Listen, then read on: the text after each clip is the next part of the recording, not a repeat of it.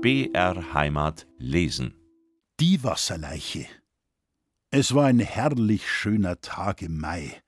Über den Fluren jubelten hoch vom blauen Himmel herab die Lerchen, und im Auwald sang und schmetterte die Vogelwelt aus vollen Kehlen. Ein vielfältiger Blumenflor leuchtete und duftete. Auf dem schmalen Grasstreifen zwischen dem Bett der Donau und dem Wald schlenderte der Forstaufseher Moosbichler dahin und verstänkerte die Natur mit seinem entsetzlichen Pfeifentabak. Ab und zu blieb er stehen und lauschte, ob er nicht das Hacken oder Sägen von Holzfrevlern vernahm. Er hatte aber auch Sinn für die Schönheiten der ihn umgebenden Natur und genoss die Pracht der Blumen, das frische Grün der Bäume und den Gesang der Vögel. An einem so schönen Tag konnte einem ja gar nichts Übles widerfahren, dachte er. Ja, dachte er. Aber er hatte die Rechnung ohne die Wasserleiche und ohne den Bürgermeister gemacht, denn dieser schöne Frühlingstag sollte dem guten Moosbichler noch einen heillosen Ärger bringen. Die Pfeife war ausgeraucht, und Moosbichler setzte sich an die Uferböschung, um den Pfeifenkopf bedächtig von neuem zu füllen und seine Spezialmischung in Brand zu setzen. Als sein mit Buchen und Nussblättern vermischter Eigenbau schön glimmte und die Insekten, die in den Wirkungsbereich des Rauches gerieten, die Flucht ergriffen oder starben, schaute Moosbichler besinnlich auf den leise murmelnden Strom hinaus. Schwalben schossen über das Wasser hin, ab und zu trieb ein Stück Holz vorbei. Doch, was kam denn da ganz nahe am Ufer dahergeschwommen? Es sah aus wie ein gefüllter Sack, der ab und zu unter Wasser wippte und dann wieder auftauchte. Immer näher kam das sonderbare Ding, und ein paar Meter von Moosbichlers Füßen entfernt wurde es von den Wellen an das Ufer gedrückt und blieb an einem Stein hängen. Der Forstaufseher erhob sich, um den Gegenstand näher in Augenschein zu nehmen. Heiliges Kanonenrohr! Vergessen war der schöne Tag, und Moosbichler spürte, wie sich ihm die Haare unter dem Hut sträubten, wie die Rückenhaare seines Hundes, wenn ihm die große Docke des Wirtes begegnete. Was sich da an dem Uferstein festgefahren hatte, war eine Männerleiche, die schon geraume Zeit im Wasser gewesen sein musste, denn der Leib war unförmig aufgetrieben und das Gesicht schimmerte glasig grün. Nachdem sich der Muckel von seinem ersten Schreck erholt hatte, zog er die Leiche vollends ans Ufer und lief dann ins Dorf, um den Bürgermeister und die Gendarmerie zu verständigen. Nun ging alles seinen üblichen Gang. Die Leiche wurde ins Dorf geschafft und vom Amtsarzt untersucht. Kommissionen kamen und gingen, und Nachforschungen wurden betrieben, um die Leiche zu identifizieren. Der Bürgermeister und der Gendarmeriekommissär kamen tagelang nicht zur Ruhe. Aber man brachte nicht heraus, wer der Ertrunkene war. Der Kleidung nach zu schließen, musste es ein Landstreicher gewesen sein. Was nun? In die Donau konnte man die Leiche ja nicht gut wieder werfen, also musste sie auf Kosten der Gemeinde beerdigt werden. Es wurde eine große Leiche, denn das ganze Dorf ging mit zur Beerdigung. Schließlich kam es ja nicht jeden Tag vor, dass da einfach einer in der Donau dahergeschwommen kam, um in dem Dorf Hartering seine letzte Ruhestätte zu finden. Die Leute waren auch sehr neugierig, wie sich der Herr Pfarrer aus der Affäre ziehen würde, weil ja niemand wusste, ob der Verstorbene Katholik oder Protestant war, oder ob er überhaupt einer Religionsgemeinschaft angehört hatte. Nun, der Geistliche machte seine Sache zur Zufriedenheit aller, und der Fremdling aus der Donau ruhte nun in dem stillen Dorffriedhof. Nach alter bayerischer Gepflogenheit geht man auf dem Lande nach einer Beerdigung ins Wirtshaus. Über diesen alten Brauch setzten sich natürlich auch die Harteringer Bürger nicht hinweg. Oh nein, im Gegenteil. Sie hielten dieses Herkommen sehr hoch und feierten ausgiebig. In dieser Beziehung machten sie keinen Unterschied, ob ein angesehener Bauer gestorben war oder ein kleiner Häusler. Und weil die Harteringer so tolerant waren, soffen sie also auch zu Ehren der unbekannten Wasserleiche. Das einzige Wirtshaus des kleinen Dorfes war drucktvoll.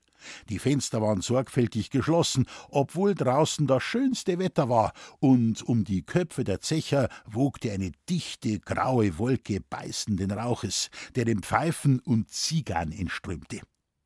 Im Herrgottswinkel saßen der Bürgermeister, einige angesehene Bauern, der Gendarmeriekommissär, der Lehrer und Moosbichler.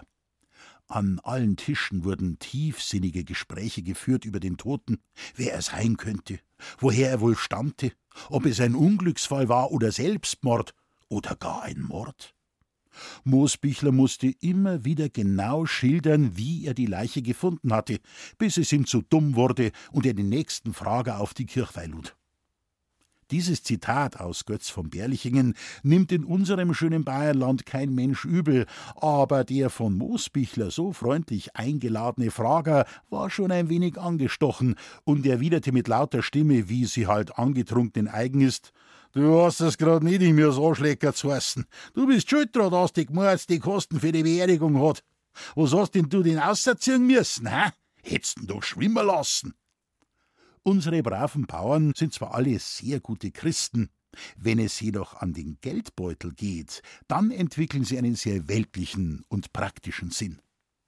Diesem Umstand mag es wohl zuzuschreiben sein, dass das Argument des Krakelers einschlug wie ein Blitz. Moosbichler sah sich plötzlich einer Mauer von Feindseligkeit gegenüber. Von allen Seiten wurde auf ihn eingeschrien, und er bekam die ganze Skala von Liebenswürdigkeiten zu hören, vom damischen Deppen bis zum saudummen Rindviech.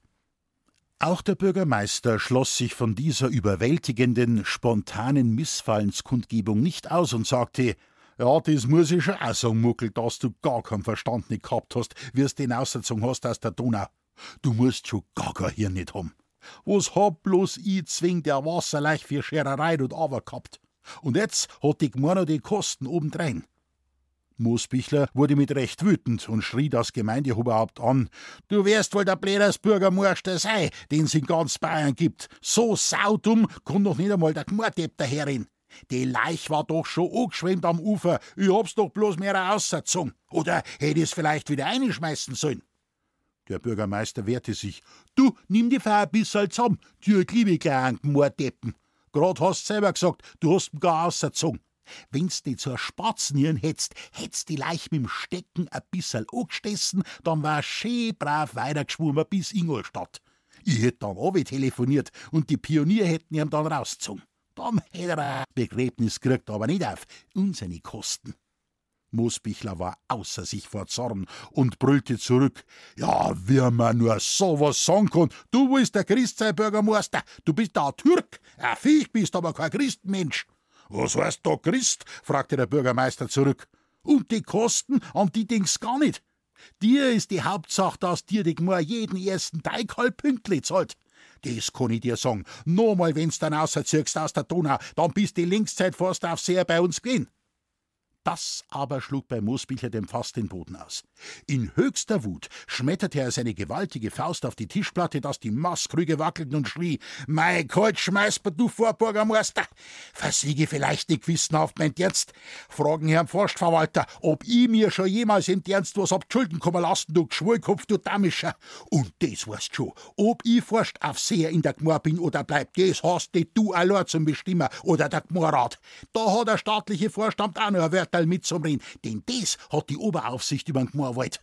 Der Herr Forstverwalter lässt mich nicht fallen, weil er genau weiß, dass er sich auf mich verlassen kann. Das merkst du, du ganz gescheiter Bürgermeister, du. Herrn Schago, das Ausschmeißen aus dem Dienst hat mir der Rammel androhen, wenn ich meine Christenpflicht erfüll. Moosbichler erregte sich so sehr, dass er von seinem Stuhl aufsprang und auf den Bürgermeister losgehen wollte. Wenn sich nicht der Gendarmeriekommissär und der Lehrer ins Mittel gelegt und den wütenden Forstaufseher beruhigt hätten, wäre es dem Gemeindeoberhaupt schlecht ergangen. Schwer schnaufend stand der hünenhafte Mann vor dem schreckensbleichen Bürgermeister. Dann schrie er in die Wirtsstube, in der es totenstill geworden war. Ihr seid ja alle miteinander keine Christenmenschen, sondern Türken. Und du, Bürgermeister, bist der Obertürk und Oberglachel. Dann machte er kehrt und verließ wütend die Gaststube, deren Türe er zuschmetterte, dass der Verputz von der Wand rieselte. Am nächsten Tag schilderte er den ganzen Hergang wortwörtlich meinem Vater und schloss seinen Bericht mit den Worten Ich bin ja so froh, dass mich der Lehrer und der Kommissär noch zur Vernunft gebracht haben, denn sonst hätt's das größte Unglück gegeben.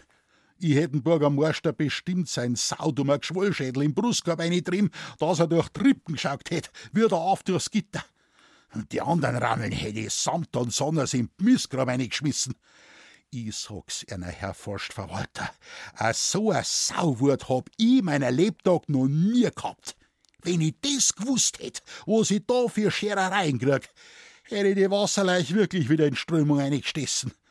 Das war die erst und die letzte Leich, die wo ich außer hab aus der Donau.